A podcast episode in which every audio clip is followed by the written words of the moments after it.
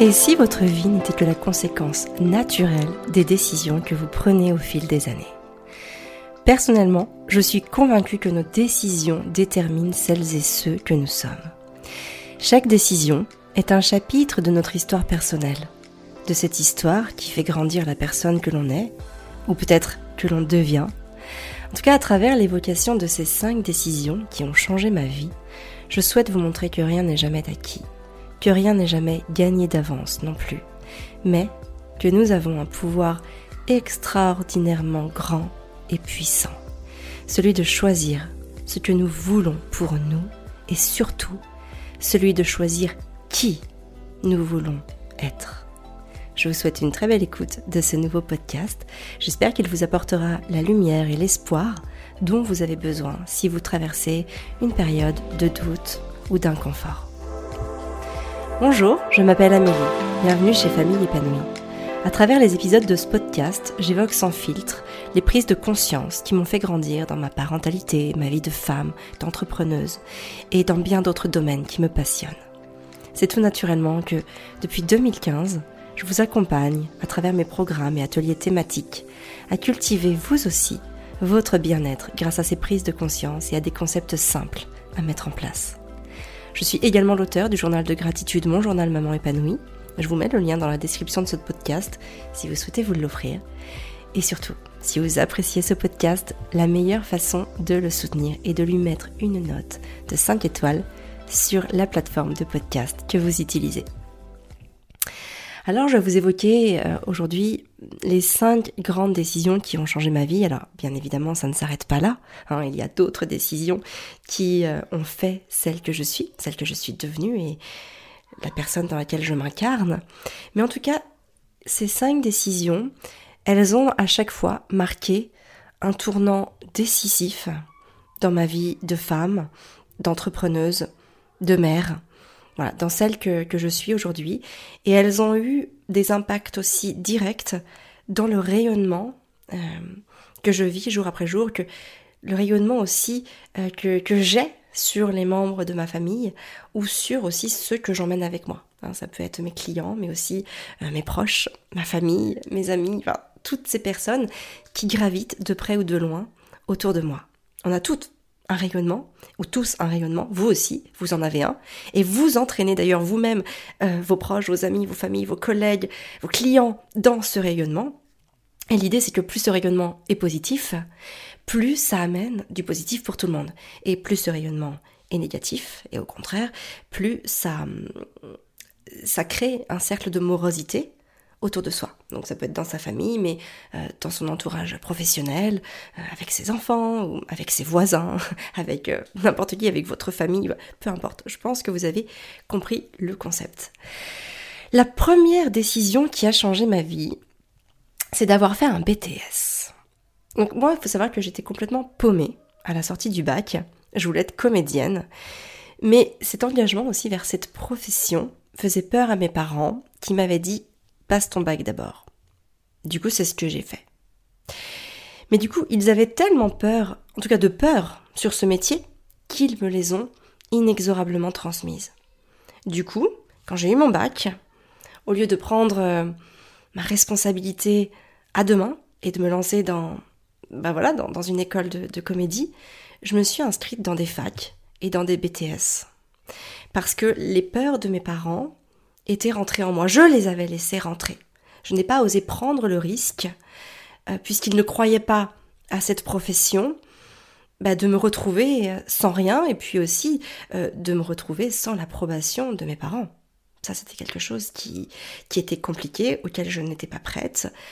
question de maturité, de prise de risque, de sortie de zone de confort. En tout cas, je n'ai pas pu le faire. Du coup, début juillet, alors que dans ma tête j'étais partie notamment sur un deuil économique et social. Voilà qu'une des écoles euh, pour faire un BTS action commerciale à l'époque, hein, ça s'appelait comme ça, m'appelle. Alors j'étais sur liste d'attente à cette époque-là, dans, cette école, et il m'appelle en me disant que si je le souhaite, j'ai une place. Mais je dois donner ma réponse tout de suite, là au téléphone. Je peux même pas raccrocher, prendre un quart d'heure, vingt minutes, réfléchir et les rappeler. Je dois leur dire tout de suite. Et en fait, puisque dans ma tête, j'étais partie sur un deuil économique et social, je leur dis non. Je dis non, je raccroche. Je vais reposer le, téléphone fixe de mes parents à l'époque. Je remonte dans ma chambre. Et puis, en remontant, je, ne sais pas pourquoi, je me dis, mais finalement, si c'était pas le bon choix, si c'était le BTS Action Commerciale que je devais faire. J'étais prise hein, en deuil, puisque c'était à la fac, j'étais prise. Et hum, qu'est-ce qui m'a fait changer d'avis? Je n'en sais absolument rien aujourd'hui encore, sauf euh, une forme d'intuition. Mais en tout cas, rien de cartésien, parce que mon deuil économique et social euh, d'ailleurs, enfin, était acquis, puisque j'étais prise. Et on va dire qu'entre le deuil économique et social et le BTS, et le BTS Action Commerciale, rien ne me faisait vraiment rêver. Hein. Je faisais ça un petit peu euh, par dépit. Mais en tout cas, je les ai rappelés. D'ailleurs, la personne m'a dit que c'était in extremis parce qu'elle appelait la personne suivante sur la liste d'attente. Mais en tout cas, peut-être qu'aujourd'hui, en tout cas, je vois ça du coup comme un signe du destin, comme une intuition très forte qui s'est jouée pour m'emmener là où je devais être, puisque deux mois plus tard, donc en septembre 2001, je rencontrais Fabien, qui était dans ma classe, et après une année d'amitié très forte, on s'est mis ensemble pour le meilleur et pour le pire.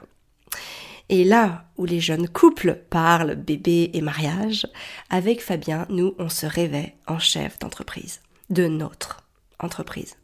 On avait ce projet aussi grand que fabuleux de créer notre propre liberté. Et en étant avec Fabien, quand j'étais avec ses côtés, quand, euh, quand on s'est mis ensemble, eh bien, j'ai commencé à me sentir de moins en moins paumée, à reprendre confiance en moi. Je me sentais vivante et prête à porter nos projets jusqu'au bout.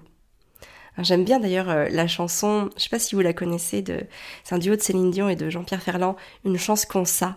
Et je vais pas vous la chanter, hein, mais parce que je suis pas une très bonne chanteuse. Mais en gros, les paroles, c'est une chance que je t'ai, je t'ai, tu m'as, une chance qu'on ça. Parce que c'est souvent ce que je me dis, et, et je souris euh, à cette décision que j'ai prise en ne suivant aucune logique, et qui m'a amené à rencontrer une personne extraordinaire.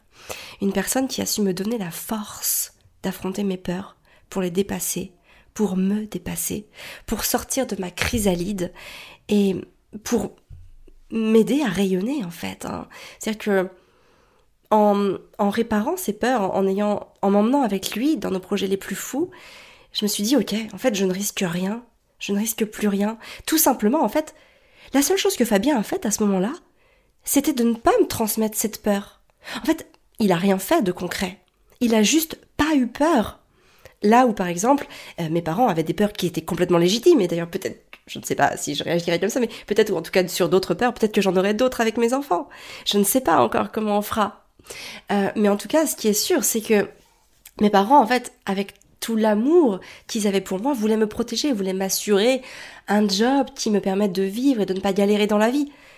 Mais c'est pas ça que je voulais. Et avec toute, euh, voilà, la, la naïveté, la candeur et l'immaturité que j'avais à cet âge, j'ai préféré, c'était un choix délibéré, hein, conscient ou inconscient, peu importe, mais j'ai préféré me laisser submerger par leur peur et jusqu'à les faire miennes. Et donc Fabien, en n'ayant pas ces peurs, finalement, bah, m'a montré que c'était possible de ne pas les avoir, que c'était possible de faire autrement. Et à partir du moment où j'ai compris que ces peurs-là, en fait, elles n'existaient qu'en moi, mais qu'elles n'existaient pas chez tout le monde, eh bien, je pouvais les dépasser. Et c'est en les dépassant que j'ai pu rêver, que j'ai pu rayonner, que j'ai pu en tout cas activer euh, le début de mon rayonnement. La deuxième décision qui a changé ma vie, c'est évidemment du coup de devenir entrepreneur. Comme vous l'aurez compris, ce projet s'est immédiatement inscrit dans la dimension de notre couple. Hein. tout notre corps répondait vivement à cet appel de l'entrepreneuriat. Du coup, après notre BTS, on est allé en école de commerce en région parisienne pour se former au métier de chef d'entreprise. Le diplôme en poche, on a commencé par bosser dans des grands groupes à des postes prometteurs, mais cette vie ne nous faisait absolument pas vibrer. Je me rappelle qu'on prenait toujours euh, notre train ensemble jusqu'à Paris, on habitait à Colombes, et donc on, on prenait le train pour aller jusqu'à la gare Saint-Lazare, et puis ensuite on s'engouffrait ensemble dans le métro, et à la station Opéra, C'était un drame chaque jour qui se jouait et se rejouait éternellement parce qu'on devait se quitter. Fabien prenait la ligne 8 vers le sud-ouest et je prenais la ligne 7 vers le nord-est. Et je ne parvenais pas à accepter de passer mes journées avec des gens que je n'avais pas choisis. Alors je les appréciais, bien sûr, mais je, évidemment je les aimais pas comme j'aimais Fabien ou comme j'aimais mes proches. Et je me rappelle d'aller pleurer par moments dans les toilettes. Je me rappelle de mes trajets de métro à compter le nombre d'heures que je passais avec Fabien et celui que je passais avec les gens de mon bureau pour me rassurer, pour me dire ok, bon bah est-ce que je passe plus de temps avec Fabien ou pas? Et ce qui s'est passé, c'est que au bout de 18 mois, j'ai préféré tout quitter plutôt que de subir cette vie dont je ne voulais pas. Et en fait, à ce moment-là, je me suis raccrochée à l'idée que de toute façon, on avait décidé d'être entrepreneur depuis des années déjà. Alors finalement, à quoi bon attendre? Qu'est-ce que j'allais gagner à attendre plus longtemps, puisque de toute façon, je ne supportais plus cette vie? La balance était négative. J'avais plus de moments de découragement, de désespoir, de tristesse, et même de colère et de perte de confiance en moi, que de moments positifs. J'en avais même nourri une sorte de, de, de déconfiance en moi, parce que finalement je n'étais pas alignée à ce que je voulais faire, à ce qui me faisait vibrer dans tout mon corps. Donc à un moment, j'ai décidé de ne plus attendre. Puisque de toute façon, on l'avait décidé.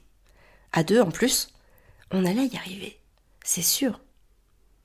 Et donc on a quitté notre job, on a quitté la région parisienne, pour nous installer dans une vieille fermette glaciale et humide à 30 km d'Angers, sans aucun projet concret. Mais on avait, je pense, la chose la plus importante au monde. On avait l'envie, plus forte que tout, de réussir à se créer notre propre liberté. Et à partir du moment où on avait ça en nous, on est devenu inarrêtable.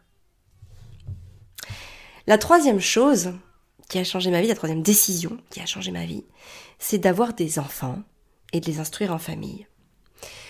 Je suis tombée enceinte d'Arthur en janvier 2012. À cette époque, notre première entreprise, elle avait 18 mois. On ne faisait absolument pas assez de bénéfices pour nous verser des salaires. Notre situation était encore très fragile. Mais nos cœurs et nos corps désiraient un enfant. Alors à ce moment-là, le regard des autres, il est compromettant. Disons que dans le regard des autres, on lit des interrogations, puisqu'on ne se verse pas de salaire, parce qu'on n'a pas une situation stable, parce que voilà, tout, tout, est, tout est encore à faire, à construire, voilà, à bâtir, etc. Mais pas pour moi, pas pour nous. Soit notre entreprise n'est pas encore pérenne, mais dans ma tête, à ce moment-là, ce n'est qu'une question de temps, puisqu'on avait décidé de toute façon que ça allait marcher. Donc, c'était juste une question de temps il nous fallait plus de temps pour que euh, l'entreprise soit bénéficiaire et qu'on puisse se verser des, salaires honnêtes. Alors bien sûr, hein, euh, je vous passe les moments de désespoir, de peur, d'angoisse et de stress intense hein, auxquels on a été fait, enfin auxquels on a été face, bien sûr, parce que euh, tout n'a pas été rose. Loin de là, hein, je veux surtout pas que vous croyiez qu'à chaque fois c'était euh, la joie, le bonheur, la sérénité, euh, tout ça, tout ça. Non, il y a eu des grands moments d'anxiété, il y a eu des grands moments de peur, euh, il y a eu des moments de désespoir, il y a eu des moments de doute, il y a encore eu des pleurs, il y a eu de la colère, il y a eu des disputes, bien sûr qu'il y a eu tout ça.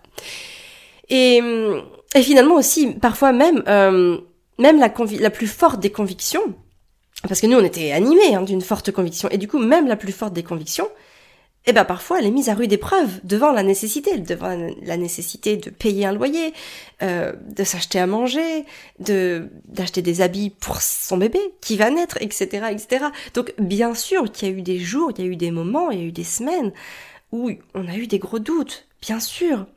Mais finalement, à travers ces années de galère, parce que ça a quand même été la galère, même si euh, j'en ressors des choses de très positives, parce que justement, pendant ces années de galère, eh ben on s'est forgé un mindset d'acier. Et si c'était à refaire, en toute sincérité, en toute honnêteté, en toute transparence, je referais exactement pareil. Parce que même des années après, je me rappelle évidemment qu'il y a eu des moments sombres.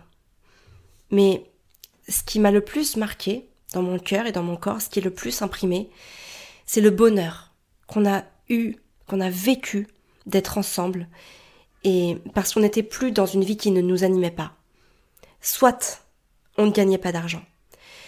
Mais finalement, l'argent, c'était pas notre valeur première. Notre valeur première avec Fabien, c'était la liberté. C'était de plus être avec un patron. De plus avoir de rendre des comptes à quelqu'un.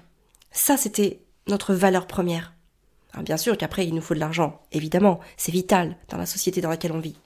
Mais finalement, comme notre valeur première n'était pas l'argent mais la liberté, on était libre. Alors pas financièrement, soit, mais en tout cas géographiquement et, euh, et dans, enfin pas géographiquement encore exactement, mais en tout cas dans notre liberté d'être. On n'avait plus besoin de rendre des comptes à quelqu'un. Et, euh, et donc voilà, je me rappelle de ce bonheur que nous avions d'être ensemble et des enseignements aussi qu'on a tirés de nos erreurs et de nos échecs. Et donc, lorsqu'Arthur est né, au lieu de choisir une nounou ou une place en crèche pour se libérer du temps, temps dont j'avais besoin hein, pour développer notre entreprise et justement la rendre bénéficiaire, eh bien moi, j'ai fait le choix de garder notre bébé avec nous. Alors, je parle en mon nom, hein, mais ce sont des décisions bien sûr qu'on a prises à deux avec Fabien. Et cette décision, elle m'a ouvert la voie vers un univers que je ne connaissais pas du tout, mais qui m'a clairement appelé de tout mon cœur et de tout mon corps. Ce, cet univers vers lequel je suis allée, vers lequel je me suis projetée, c'est cette parentalité qui m'amenait à considérer mon enfant comme un être humain capable d'exprimer ses besoins et bien sûr d'y répondre tant qu'il ne pouvait pas le faire par lui-même. Et c'est aussi à ce moment-là que j'ai réalisé l'exigence de l'œuvre. Parce que d'une part, je n'avais pas reçu cette éducation, malgré tout l'amour que j'ai reçu, hein. et parce que d'autre part, ça venait me challenger chaque jour sur mes réactions les plus primaires. Alors c'est comme ça aussi que je me suis mise à lire frénétiquement des livres qui me permettaient de comprendre mon enfant, mais aussi et surtout des livres qui me permettaient de me comprendre moi. Parce que finalement, c'est pas mon enfant que je devais faire changer. Lui, il avait l'air bien plus confiant et assuré que moi pour exprimer ses besoins.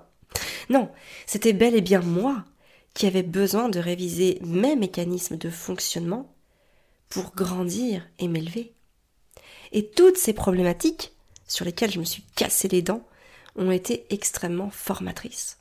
Encore une fois, la vie n'était pas rose. Il y a eu tellement de soirs où je me sentais vide, seule, découragée. J'étais face à moi-même. Mais un moi-même qui ne ressemblait pas à ce que je voulais qu'il soit. Et c'est ainsi qu'il est arrivé la quatrième décision qui a changé ma vie. Créer famille épanouie. À ce moment-là, j'étais enceinte de Gaspard, mon deuxième petit garçon l'activité de notre première entreprise ne nous permettait toujours pas de nous verser un salaire. On a même vécu de l'ASS, donc euh, environ 500 euros par mois, pendant quelques mois. À ce moment-là, on avait deux enfants. L'un de trois ans, l'autre de trois mois, parce qu'entre-temps il est né. Et lorsqu'on a pris, enfin en tout cas on avait donc, euh, nos enfants avaient trois ans et trois mois, lorsqu'on a pris la décision de fermer notre première entreprise pour créer le blog Famille épanouie et de trouver le moyen d'en vivre de se bouger le cul, quoi. Et voilà comment, à la fin de l'année 2015, le cœur plein d'espoir, on s'est mis à 100% sur famille épanouie. Alors on a mis encore quelques mois supplémentaires avant de créer nos premiers produits et de pouvoir gagner de l'argent grâce aux fruits de notre travail. Et euh, parce que en fait, pourquoi est-ce qu'on a mis du temps? Parce qu'on avait aussi ce syndrome de, peur. Cette peur, en fait, hein, c'est pas forcément un syndrome, mais oui, ce syndrome de l'échec. Se dire, ok, et, si ça ne marchait pas, encore une fois, qu'est-ce qu'on va faire? Et donc, du coup, on procrastinait à chaque fois euh, la, la, la, déjà la réalisation de nos produits, de nos ateliers, de nos thématiques, et puis ensuite la mise en vente de ces produits qu'on avait créés. Et peut-être que ça, c'est quelque chose qui vous interpelle. Peut-être qu'aujourd'hui, euh, vous, vous, vous, créez plein de contenus gratuits, mais que vous n'en faites pas de payants parce que vous avez peur. Vous avez peur que les gens ne vous achètent pas vos produits, parce que vous avez peur de, de ne pas réussir à les vendre, que vous avez peur finalement de cet échec, et que vous préférez repousser cette, euh, cette euh, ultime, enfin, pas cette ultimatum, mais cette projection-là, par peur de, de ne pas réussir. Ça, c'est quelque chose que qu'on a vécu. C'est quelque chose, en tout cas, si vous le vivez, nous, en tout cas, sachez que c'est ce qu'on a vécu pendant de longs mois. Et il y a un moment, bah, quand, euh, quand il faut quand même manger, il y a un moment, il n'y a plus le choix. Et c'est à ce moment-là qu'on a pris notre courage à deux mains et qu'on s'est dit, on se lance, on y va on appuie sur le bouton en ligne, on publie notre vidéo de vente, on fait les choses. Et c'est comme ça aussi que l'aventure a réellement commencé. Et enfin, la cinquième décision qui a changé ma vie, c'est celle de vivre pour moi. Ça a été la décision la plus compliquée, je pense, de toute ma vie. Parce que mettre la grande partie de mon attention et de mon énergie sur moi, mes enfants, et Fabien et nos besoins, a été une source de stress et d'angoisse.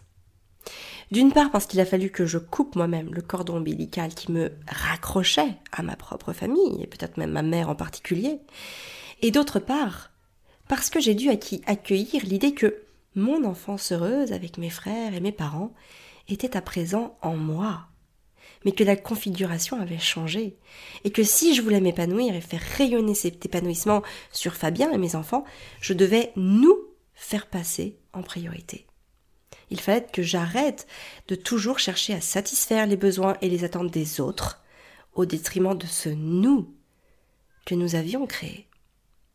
Et ça aussi été compliqué pour moi de vivre pour moi, notamment au début de ma maternité. Pourquoi? Parce que en devenant mère à mon tour, je faisais changer les statuts.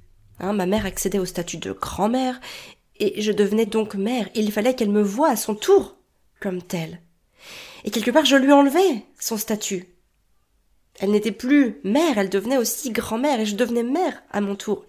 Et il y a comme une forme de résilience à, ce changement qui m'a échappé à ce moment-là. Une forme de résilience à laquelle je n'ai pas su faire face. Alors c'est venu avec le temps, parce que j'y ai placé une intention qui n'était qu'une graine au départ. Et avec mon amour, je l'ai arrosée, elle a commencé à grandir, puis à fleurir, et à prendre la place qu'elle devait prendre. Et ce que j'observe, c'est que la réussite dans notre vie de famille, et d'ailleurs aussi dans nos projets professionnels, sont intimement corrélées à cette décision de vivre pour soi. Parce que tant qu'on est pieds et poings liés à ce que les autres attendent de nous, on ne peut pas être aligné avec soi-même. Et j'ai compris que je ne devais pas attendre que les autres me donnent la permission d'être celle que je voulais être. Parce qu'en attendant qu'il me donne cette permission d'être celle que je veux être, en fait, je peux attendre longtemps. Je peux attendre très longtemps. Et finalement, peut-être même indéfiniment. Parce qu'on ne se résout jamais vraiment à voir quelqu'un changer, à voir quelqu'un évoluer, se transformer. Parce que ça peut évoquer pour la personne témoin du changement sa propre non-évolution, qui est de surcroît ce qu'il y a probablement de plus inconfortable. Alors, je me suis donné la permission d'être celle que je voulais être. Après, c'est la responsabilité des autres d'accueillir ou non celle que je suis. Alors voilà, cette transition, elle ne s'est pas faite naturellement, hein, comme, euh, comme j'imaginais d'ailleurs qu'elle se ferait. Hein. Il a fallu qu'elle soit un choix, qu'elle soit le fruit d'une décision. Peut-être que cette cinquième décision sera celle qui vous parle le plus, si vous souhaitez en tout cas que je développe ce sujet qui me tient particulièrement à cœur, n'hésitez pas à venir me le dire en message privé sur Instagram ou même à m'envoyer des questions plus précises concernant des blocages que vous ressentez en vous. Je mets beaucoup d'amour et de moi dans ce podcast, j'espère que vous le ressentez, j'espère que j'évoque des choses qui vous parlent, qui vous aident, qui vous nourrit, et peut-être même qui arrosent aussi les petites graines en vous. Et j'ai aussi besoin de vos feedbacks euh, bah pour parler des choses qui, qui peuvent aussi vous concerner davantage, des choses que j'aurais traversées, ou peut-être des choses que je traverse aussi actuellement, et qui peuvent venir aussi vous aider, vous inspirer, euh, vous faire grandir, vous nourrir, arroser les graines, peu importe.